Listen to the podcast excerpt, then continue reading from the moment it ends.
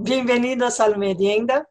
Hoje nós vamos falar sobre Argentina, peronismo e peronista, porque sempre que a gente ouve falar sobre política argentina, a gente escuta esses termos peronismo e peronista. Para entendermos melhor os significados de peronismo e peronista, estamos aqui com uma presença mais do que especial, o pesquisador e professor doutor Fábio Luiz Barbosa dos Santos, docente da Universidade Federal de São Paulo. Ele escreveu, entre outros livros, Origens do Pensamento e da Política Radical na América Latina, pela editora Unicamp, está publicado, e uma história da onda progressista sul-americana, publicada pela editora Elefante, e também traduzido para o inglês e o espanhol. Ele é também coordenador do programa Realidade Latino-Americana, que a cada ano leva um grupo de estudantes de diversas áreas em uma viagem a um país do continente americano para estudo coletivo. Bem-vindo, professor Fábio. Nós agradecemos muito a sua presença e disponibilidade em participar do Merienda. Seja bem-vindo. Muito obrigado, Romilda. Eu que agradeço o convite. Vamos começar com a primeira pergunta, né? De onde saiu o peronismo, o termo peronismo ou peronista? É, é de Juan Domingo Perón, né? Que foi um político argentino. Quem foi ele? Olha, o Perón foi um militar né, que uh, teve uma trajetória, podemos dizer, é, fulminante na política, porque ele, ele, ele, ele assume um posto no governo como secretário de Trabalho e, e, Segurança Social em 43, portanto, durante a Segunda Guerra Mundial, né? Até então ele não era uma figura política e três anos depois ele se torna uh, presidente da Argentina e ele vai ser uma figura que vai deixar uma marca indelével na política argentina até os dias de hoje. Né? Concretamente, ele presidiu a Argentina em três mandatos. O primeiro, primeiro dois mandatos seguidos entre 46 e 55, depois ele foi deposto por um golpe em 55, ficou 18 anos no exílio e retornou depois é, para ter um curto mandato, 73, 74, quando então ele morre, né?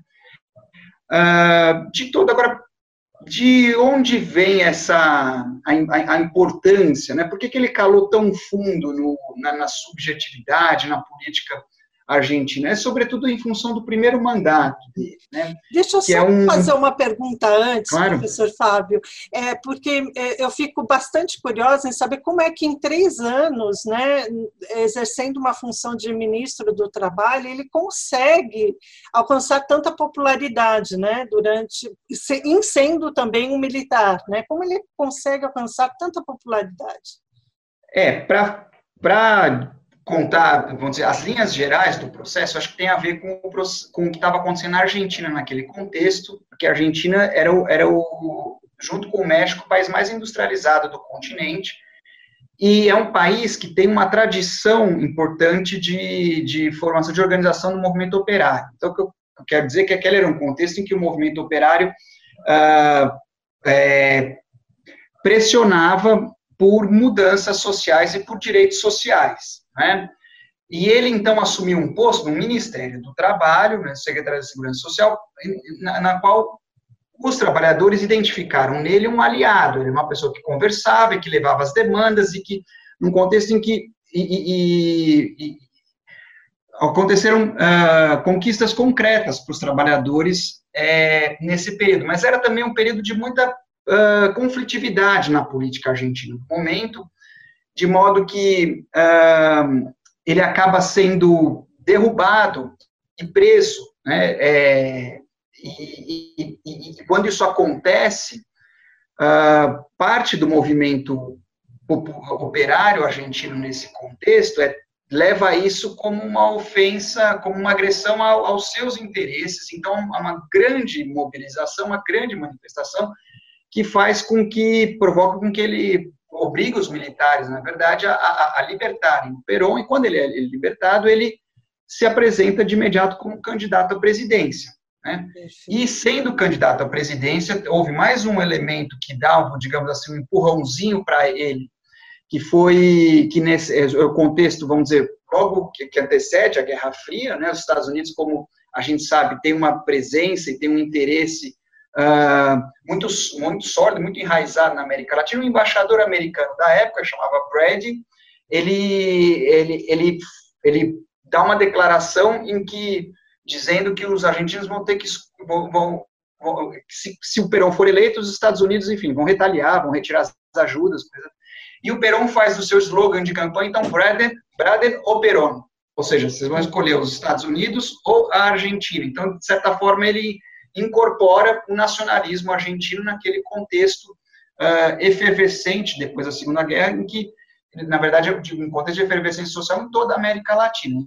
E na Argentina ele teve essa tradução é, em particular. Né? Vamos falar, a, a, qual partido, a, qual partido, político ele pertencia? Só para a gente já, já fazer uma, é, o Perón ele vai criar o seu partido político, Sim. vai se chamar o Partido Justicialista, né, que vai se diferenciar, ele vai, vai propor né, três elementos fundamentais. Ele vai dizer, vai, vai é, dizer que vai defender uma, uma, o que ele chama uma, da justiça social, ou seja, é, melhorar a posição dos de baixo, mas sem é, alterar as estruturas da sociedade. Sim. O, Portanto, não é um discurso baseado no, na luta de classe, é diferente, então, do socialismo, do comunismo.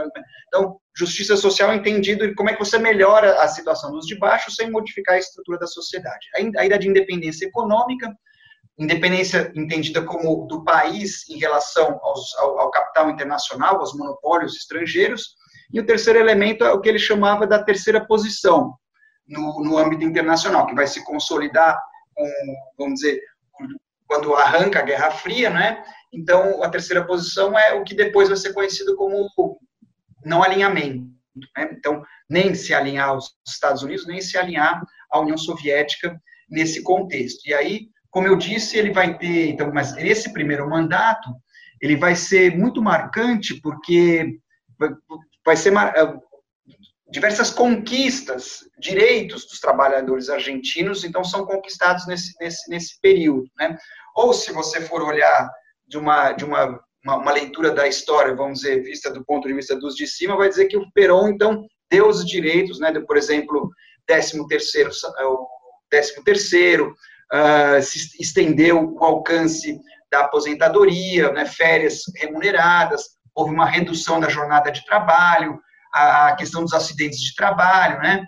É, várias dessas, uh, dessas conquistas, mas volto a dizer, por que, que eu estou. Eu, eu, eu, acho que a gente só entende né, a importância do, do, do Peron à luz do que dessa uh, da história do movimento operário argentino. E aí, Sim. porque ele vamos... capitaliza esse movimento, né, para estruturar a sua política.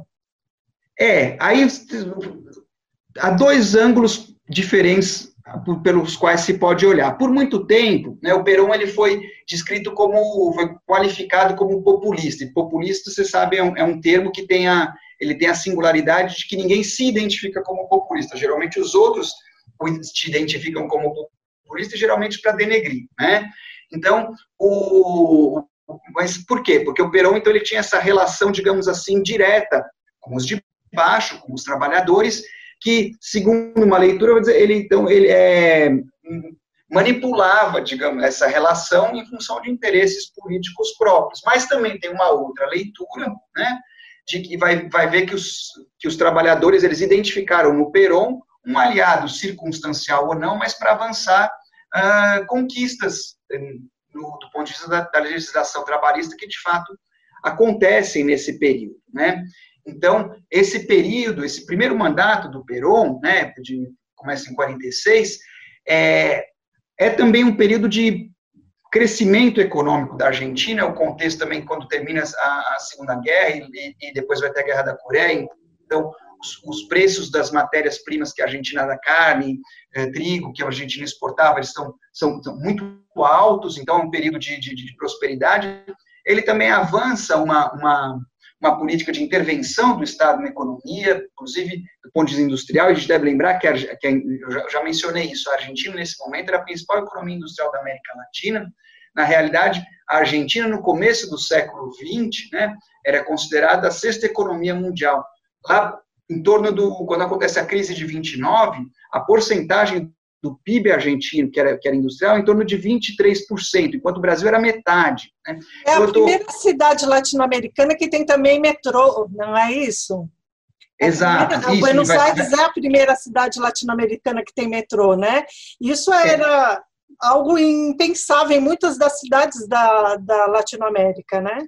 E, aliás, é um, é um aspecto muito bonito de Buenos Aires, que é andar no metrô de Buenos Aires Sim. até hoje. Tem, não só tem tem uh, os carros né, dos metrôs muito antigos, não, claro, do começo do século, mas muito antigos, e as estações muito antigas, muito bonitas, né, são, uh, mas porque também a Argentina é o primeiro país que se, que, que se torna uh, majoritariamente urbano na América Latina, já no começo do século XX, né, é uma sociedade, então, que é relativamente rica, né, como eu disse, estima-se a sexta economia mundial no começo do século XX, então, urbanizada, e que tem e que, que vai ter uma, uma, uma, complexidade da estrutura social. Vai ter uma classe média, uma classe operária. Então, a Argentina é o primeiro país da América, das Américas que vai eleger um deputado socialista, deputado pela Boca.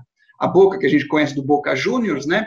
é a Boca do Rio da Prata, eram os estivadores, o pessoal que trabalhava no porto. Né? O voto era, era, era da, da, da, região, elege o primeiro deputado do Partido Socialista. Depois vai eleger o primeiro, isso em 1906, se eu não me engano. Né? Depois, em 1912, por aí, vai eleger o primeiro senador socialista. Né? A Argentina tinha uma imprensa uh, operária no começo do século, tinha um jornal diário chamado La Vanguardia, né?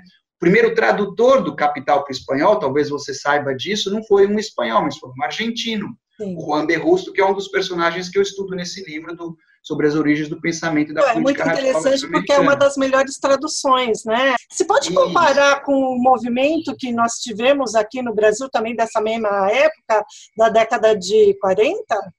É possível? Eu acho é, essa essa comparação é muito interessante quando a gente pensa Uh, vai comparar o Vargas com o Peron, o trabalhismo brasileiro com o peronismo. Porque, veja, a gente começou a nossa conversa dizendo que o peronismo ele deixou uma marca indelével até hoje na política argentina.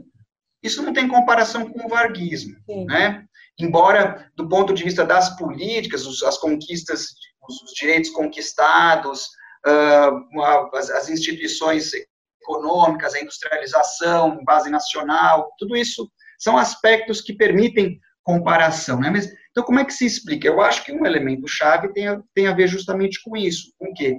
Porque o peronismo, ele, ele vamos dizer, ele, tem adesão numa classe operária muito mais organizada, né?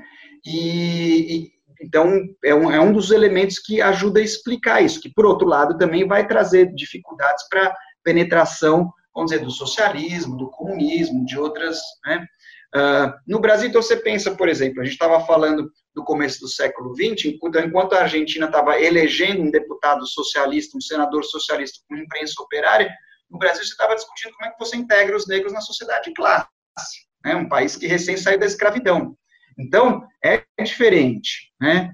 É, e, e, a Argentina é interessante porque ao longo do século, então, nesse, nessa primeira metade do século XX, é, é um período de crescimento econômico. E outro dos aspectos pelos quais eu acho que o Perón ele é retrospectivamente muitas saudades em relação a ele, porque foi o período, digamos, em que a Argentina era grande e forte. Veja, depois que o Perón é derrubado, em 54, né? Desculpa, em 55, 54 é o suicídio do Getúlio. É, também sim, é meio né, simultâneo. É interessante né? isso, né? Porque são movimentos políticos que acontecem paralelos, enquanto a a, a morte, né, o, o suicídio do Vargas, aí a deposição do Perón, né?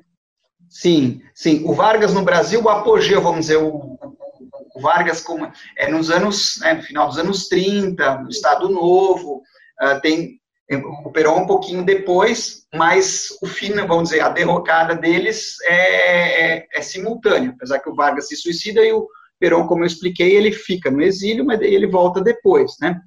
Mas o que, o que é interessante de, de tantos o que, que, qual é o elemento comum da queda entre os dois? E não, só, não são só os dois. Tem, por exemplo, no Paraguai, o presidente Franco, que é derrubado também nessa época, e daí vai começar a dominação do Partido Colorado, que vai dar a ditadura do Stroessner, que é a mais longa do, da América do Sul. É, você, tem, você tem uma, uma, uma, uma inflexão também na, na abordagem dos Estados Unidos em relação ao que estava acontecendo no continente, uma pressão uma penetração maior do dos capitais estrangeiros, das multinacionais, digamos assim, e isso num contexto também que aquele crescimento econômico do pós-guerra está arrefecendo, então isso tira um pouco as bases dessa tentativa de conciliação, porque acho que tanto Vargas quanto Perón, né, mas o Perón, digamos assim, é, uma é mais radicalizado do ponto de vista das conquistas dos trabalhadores do que o Vargas, mas uma radicalidade que não tem a ver com a personalidade do Perón e sim com a pressão de baixo que ele recebe,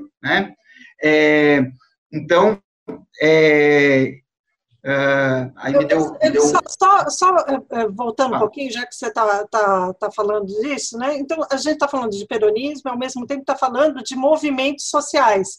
E esses movimentos sociais são, basicamente, é, dominados pela classe trabalhadora ou a, classe obreira, né, que se fala na, na Argentina, né? Então a gente, é, é, o que é o peronismo? O peronismo ele é um movimento social do trabalhador? O que é o peronismo? O peronismo virou um termo multifacetado, multiforme, que pode descrever. Ele ganhou uma vida própria para além do general. Né? Então, a trajetória do general foi essa que eu contei. Sim. Três períodos na presidência.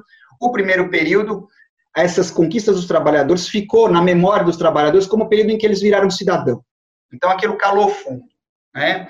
E, o que eu, e, e, e como eu estava também dizendo, depois da, dos anos 50, dos anos 60 em diante, a Argentina, em termos absolutos, em termos relativos à posição dela no cenário mundial, declinou. Né? Por exemplo, em relação ao Brasil.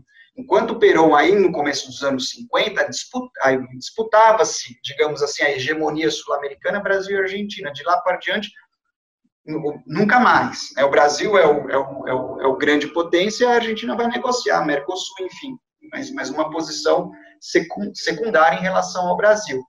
Então, uh, o Perón tem, ele, ele é associado, então, a esse, a, a, um período de, em que os trabalhadores viraram cidadãos e que a Argentina era alguém no mundo, digamos assim, né?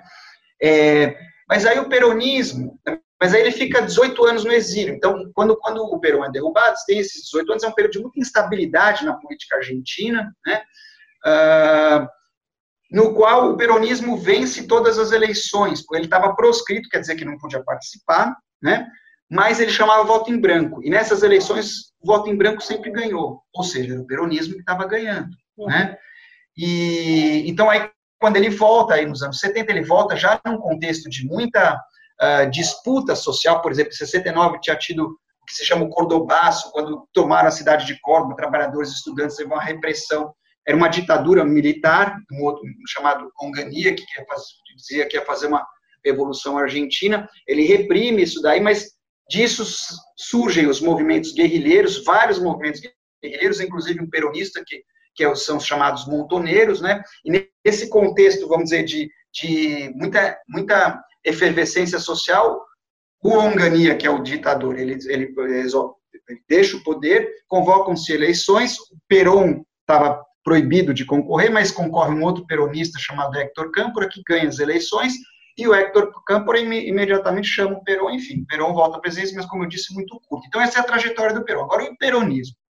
Porque nesse tempo em que o Perón fica fora, né, ele, o peronismo vai ganhando várias leituras e várias interpretações. O próprio Perón, ele vai indo para a direita, digamos assim. Tanto é que quando ele, ele inclusive ele fica exilado lado na Espanha franquista. Vamos só fazer aqui né? um parênteses. Quando a gente fala ele vai indo um pouco para a direita, o que, que a gente quer dizer com isso?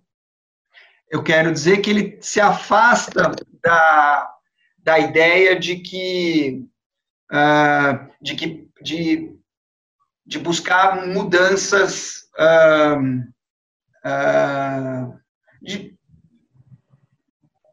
favorecer os pobres enfrentando os interesses dos, dos de cima e fortalecer o interesse nacional em oposição ao interesse internacional. Eu diria isso de forma, né, de forma simplificada. Então, porque quando ele volta, então, ou seja, que ele se une a uma elite, não à classe trabalhadora. A sua visão já está mais voltada para a elite que para a classe trabalhadora, que foi o contexto inicial.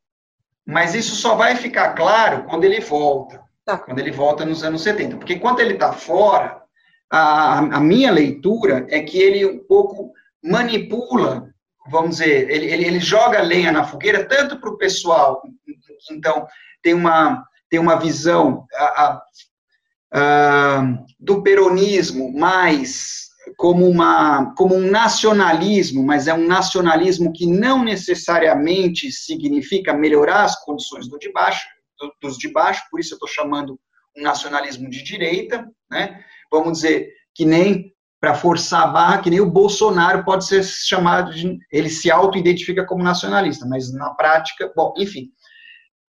Mas por outro lado também tem um setor popular que se identifica com o peronismo porque identifica no Peron essa figura que ajudou as conquistas dos trabalhadores.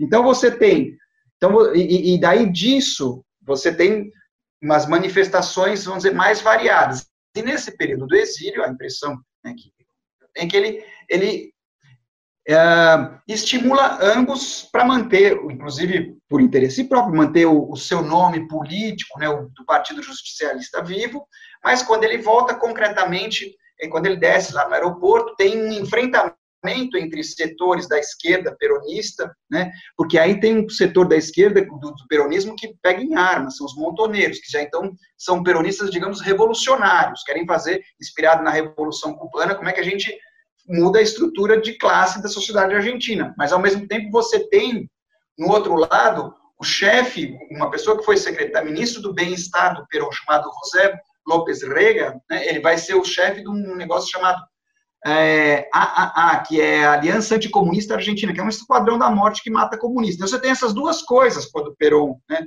é, que se reivindicam peronistas. E aí, o Perón, quando ele desembarca, fica claro que ele está indo, ele não está se identificando com a turma dos montoneiros, da esquerda, da revolução, da mudança, mas ao mas aí também é uma, é uma, é uma experiência muito breve. No entanto, quando ele morre e a esposa dele, né, Isabelita, é, é exatamente, assume, muito bem, vamos lá. É, ele está a, esposa, a terceira esposa, né? A terceira esposa, terceira exatamente. Esposa. A Isabelita a segunda, assume. É, a segunda que é a mais famosa, né? A segunda é a Evita, que ficou muito famosa, morreu muito jovem, né, com cerca Sim. de 30 anos, e também deixou uma marca. Então, ela uh... também, ela é como se fosse a imagem do peronismo, né? Atualmente. Há uma, uma imagem do peronismo bastante associada à Evita Peron, também porque ela atuou nos movimentos sociais, não foi isso?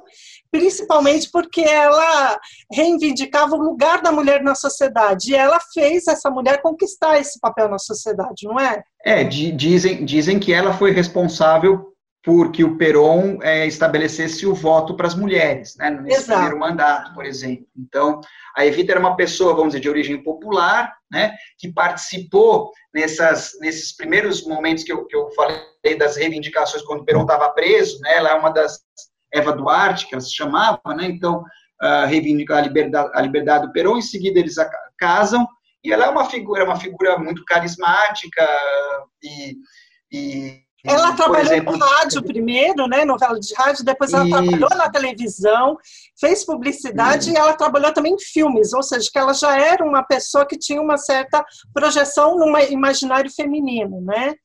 E isso, aí ela, uma pessoa midiática. Exato, é. exato.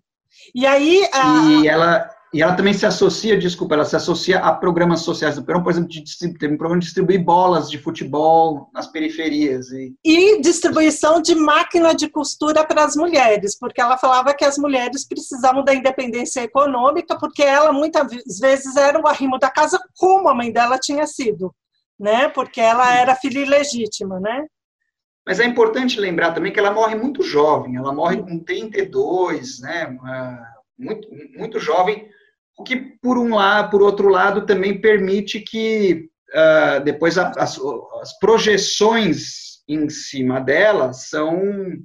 Ah, se a gente está dizendo que o peronismo ganhou uma vida própria para além do, da trajetória do Peron, a gente poderia dizer algo similar em relação a Evita. Uma coisa, podemos falar uma discussão em três camadas. Uma, uma é entender a trajetória do Peron como figura política. A segunda é entender por que, que o peronismo tem essa longevidade? Eu acho que uma das, uma das uma das chaves para entender, em contraste com o que acontece com o trabalhismo brasileiro, é a, o, o, grau mais avançado de organização da, dos trabalhadores, da classe operária argentina e assim por diante. E uma terceira dimensão é a, a ideologia peronista, que aí a ideologia peronista vai dar nas coisas mais diversas, inclusive recentemente. Porque, veja, quando termina aí, a Argentina tem a ditadura mais repressiva, né, deles, entre 76 e 83, que eles chamam da Guerra Suja, né? Sim. Começa justamente, derrubam a Isabelita, que já estava fazendo um governo bastante repressor, diga-se Só fazendo né? parênteses, né? Isabelita era a terceira mulher do Perón. Exato. Isso. Então, quando, quando o Perón morre, a Isabelita assume, ela fica dois anos, mais ou menos, na presidência, tem um, tem um, faz um pacote econômico antipopular, que é conhecido como Rodrigaço, é a primeira greve de trabalhadores contra um governo peronista na história, né? Mas era essa, esse, também era esse contexto de, de insubordinação, quase de guerra civil. Guerra civil é um pouco exagerado, mas você tinha uh, ações armadas da esquerda e também da direita, como eu falei, da AAA, matando uh, gente. Eles publicavam listas dizendo às pessoas que se não sair, eles matavam. Né? Mataram o jornalista Rodolfo Walsh, é, sociólogo Silvio Frondizi, muita gente famosa, né?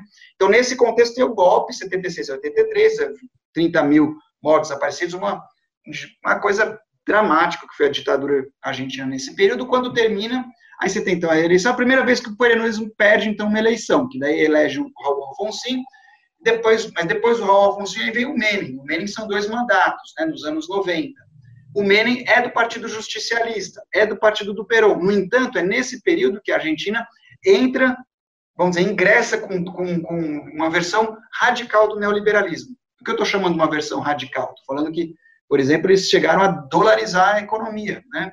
Fizeram a paridade da moeda argentina, do austral, com o dólar, né? A âncora cambial, que também fez aqui no real, lá, lá foi mais radical, né?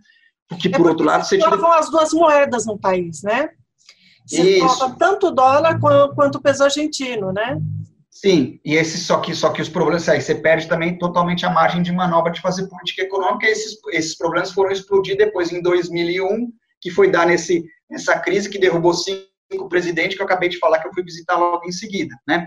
Mas o Menem, então, por dois mandatos, ele faz então, eu estou falando que é radical porque eles privatizam tudo também, desde as aerolíneas argentinas até a petroleira, desde os correios até a previdência, enfim, é uma, é uma versão radical. Mas o que eu estou querendo chamar a atenção é o seguinte: alguém que está se reivindicando, se elegeu pelo Partido Justicialista, pelo Partido Peronista, mas está fazendo um programa que é o oposto daquele pelo qual o Peron, o Peron é associado lá entre 46 e 50. Né?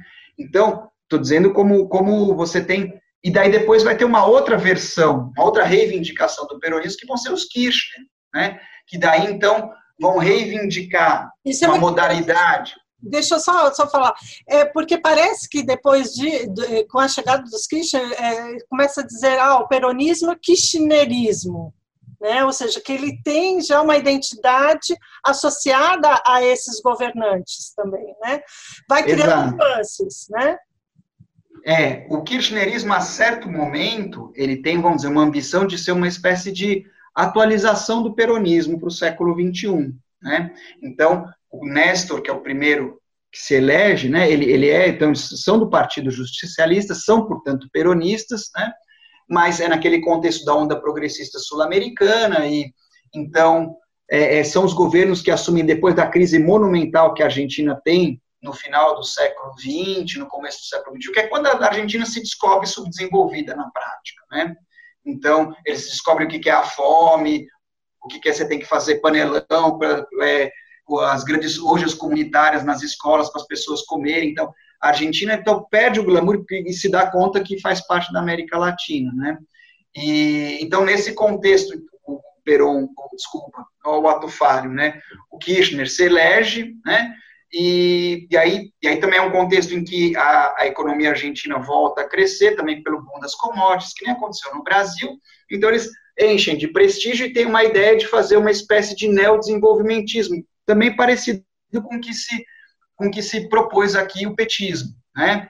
O Kirchner falava assim: nós vamos fazer um capitalismo em sério, né? quer dizer, a ideia de disciplinar um capitalismo. E aí eu lembro desse justamente esse sociólogo que eu falei que foi assassinado pela AAA, o Silvio Frondizi, que é irmão de um, do Arturo Frondizi, que foi presidente da Argentina, no período que o Perón estava proscrito, né, ele dizia que o, Perón, que o, que o, que o peronismo é, tinha sido uma espécie de uh, tentativa frustrada de uma revolução burguesa ou nacional-democrática na Argentina. O que, que ele está querendo dizer com isso? Ele está querendo dizer que o peronismo foi o mais longe que a Argentina chegou de ser um país que rompe com a dependência e com a desigualdade, que são as duas pernas do subdesenvolvimento. Né?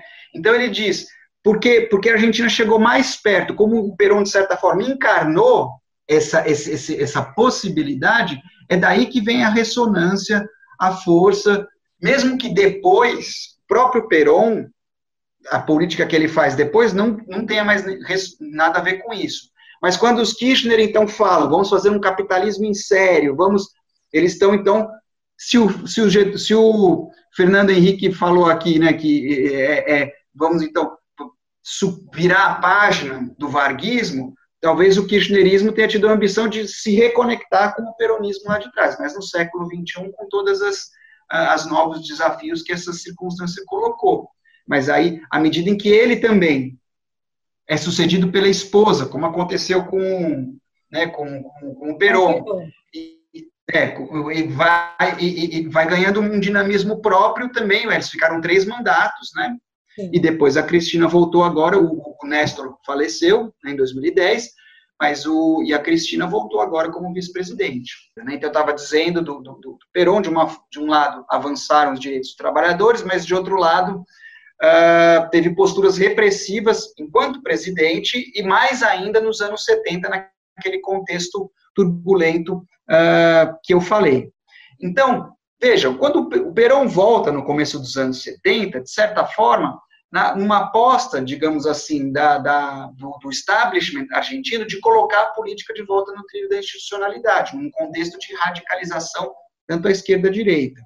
A gente pode dizer que o Kirchner, quando é eleito depois dessa crise colossal que eu falei de 2000, 2000 2001, né, quando aí você tem um mandato tampão do Dualdi, que é um outro peronista, né, e aí o Kirchner volta, então, em 2003, mas num contexto em que a Argentina estava nas ruas. Eu tive lá duas vezes nesses anos, era, era uma, uma coisa espantosa, assim, era, um, era a sensação mais próximo do que eu já vi de uma conjuntura revolucionária, a gente pode dizer. As pessoas, eu lembro, elas chegavam botava uma, uma, pendurava uma bandeirinha numa esquina, Buenos Aires é toda quadriculada, começava com megafone, distribuía folhetinhos, ó, às quatro da tarde nós vamos juntar, fazer uma assembleia para discutir os problemas do Brasil, da Argentina, você chegava às quatro da tarde, tinha 40, 50 pessoas discutindo, depois tinha a assembleia dos representantes dos bairros do Parque Centenário, 3 mil pessoas, então, bom, o kirchnerismo, quando ele volta, ele tira a política da rua e volta de volta para a institucionalidade.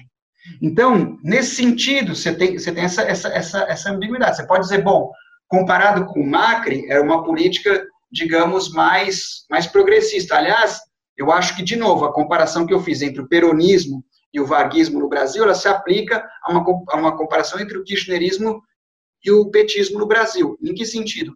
O kirchnerismo, comparado com o petismo, eles compraram brigas que aqui nem se sonhou. Compraram essa briga com o agronegócio que eu já falei, o Clarim, que é o principal meio de comunicação, botaram o militar na prisão e renegociaram a dívida externa. Aqui no Brasil isso não passou nem perto.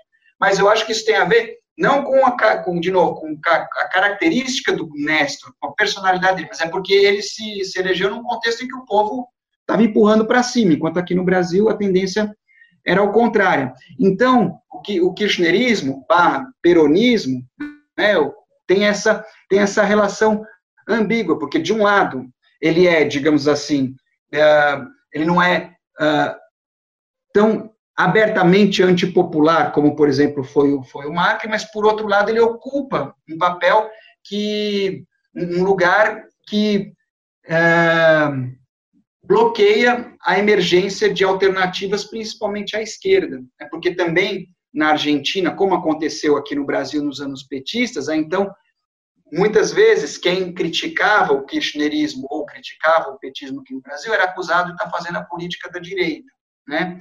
Então, isso, de alguma maneira, acaba é, cerceando o, o terreno do, do, do debate e para a emergência de alternativas. vou terminar, vou fazer uma comparação que eu acho que ajuda a ilustrar isso. Veja o Chile quando teve estalido social em 2019, né, o ano passado. O Chile você tem uma, você tem, você tem um, um, o que o corintiano Vicente Mateus chamava de uma faca de dois legumes. Porque como no Chile não teve uh, a ditadura do Pinochet matou, não teve mais esquerda, o Partido Socialista que sobrou é um socialismo que não tem nada de socialista, é uma gestão do neoliberalismo. Né? Quando a revolta social explode no Chile, eles não têm um, um, um líder messiânico para olhar para trás, eles não têm um passado para.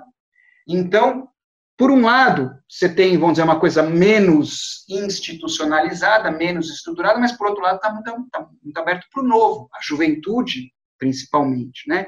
Enquanto que, aí a comparação que eu falei, enquanto que aqui no Brasil, de certo modo, a esquerda, tanto na Argentina como no Brasil, fica, é, enfrenta uma, uma sinuca de bico na, na, na medida em que fica a tendência é olhar para trás e querer uma ressurreição de um líder messiânico, seja o Perón, seja uma versão do Perón mais contemporânea como a, a, Cristina Kirchner, ou seja, o Lula. Né? Então, as, então você, você busca uma reedição de um passado que não vai voltar.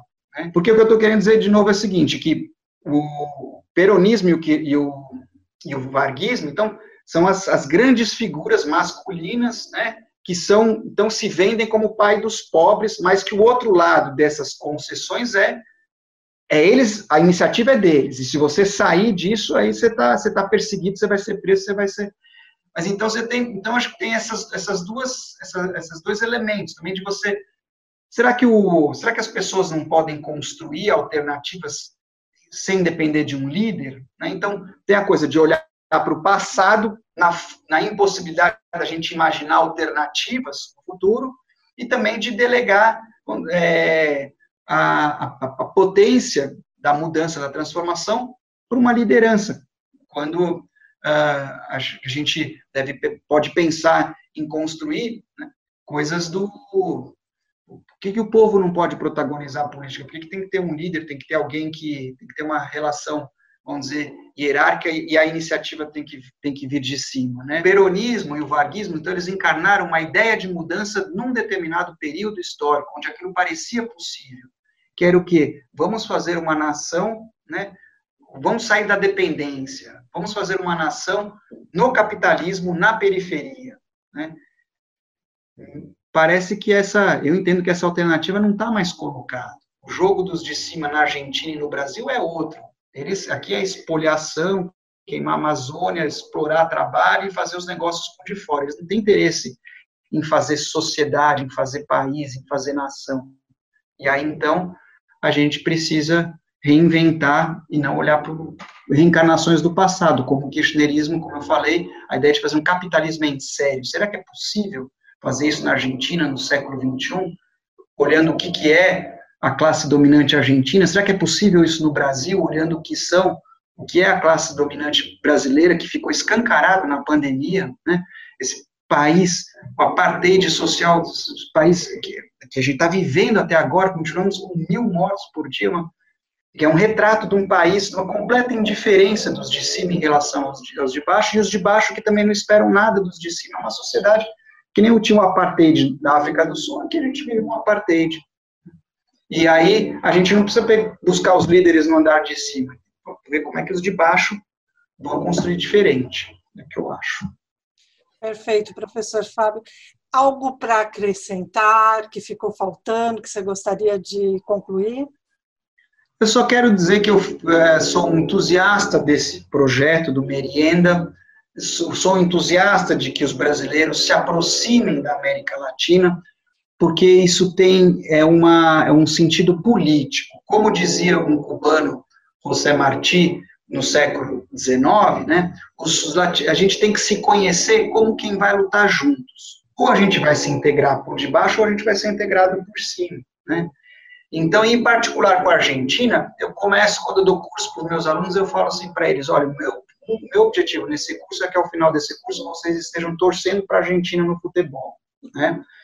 Porque, e aí eles olham assim meio, mas a gente não chama eles de hermanos, é porque eles são hermanos, porque a gente vem de uma origem comum, que é o passado colonial, nós somos irmãos. Por que, que eu vou querer mal ao meu irmão? Eu quero, eu quero estar junto do meu irmão, de, de, de mãos dadas, braços dados e ah, nessa luta para construir uma nuestra, uma nossa América para os nossos americanos, né? Não para os negócios. Isso. Fábio, eu agradeço muitíssimo a sua entrevista, aprendi muito aqui, vamos de mão dadas aí, porque afinal de contas estamos todos juntos nessa empreitada, né? Agradeço mais uma vez e esteja aí sempre convidada a participar aqui da Rádio TV Unicamp, em especial do programa Merienda. Muito obrigado, Romilda. Muito gentil o seu convite, muito gentil a entrevista. Espero que, espero que fique adequada.